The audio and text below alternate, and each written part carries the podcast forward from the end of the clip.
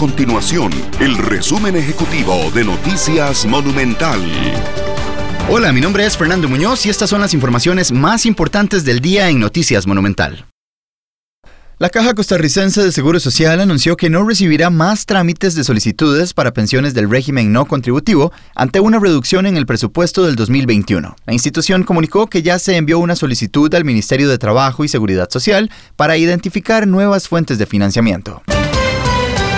Además, el gobierno negó de manera enfática que se oculten datos en los reportes diarios que emite el Ministerio de Salud sobre la situación del COVID-19 en Costa Rica. En la última semana surgieron rumores que indicaban que las cifras de contagios eran mayores a las reportadas por las autoridades. Sin embargo, tanto el presidente de la República, Carlos Alvarado, como el ministro de Salud, Daniel Salas, negaron esa circunstancia y pidieron confianza en la información oficial.